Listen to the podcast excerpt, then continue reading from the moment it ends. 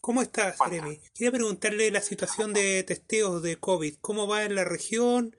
¿Ha disminuido, ha aumentado la capacidad de testear acá en la región en estos eh, últimos meses? ¿Cómo va la situación al respecto? Muchas gracias.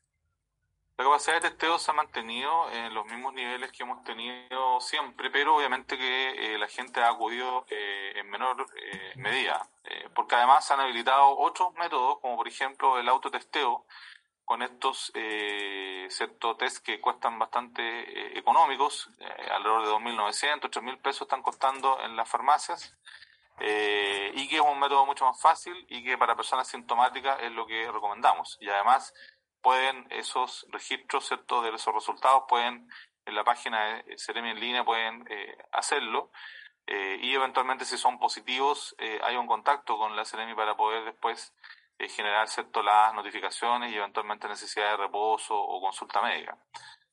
por tanto, ese es un método que ha agregado y por lo tanto hoy día, claro, el testeo es más bien mixto, es los métodos habituales de PCR y antígeno en los establecimientos de salud, pero también se ha agregado esta otra vía que, paulatinamente ha ido aumentando el número de test de autotesteo que se está haciendo en la región.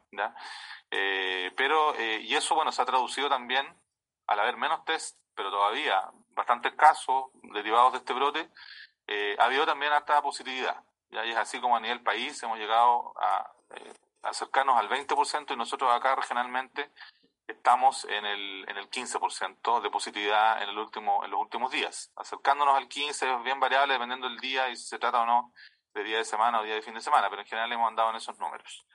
Pero la capacidad de testeo y los lugares para testearse siguen habilitados y en general hoy día están ciertos los establecimientos de salud, todos mantienen eh, insumos para poder hacer testeo antígeno o PCR cuando sea indicado eh, por el profesional de salud.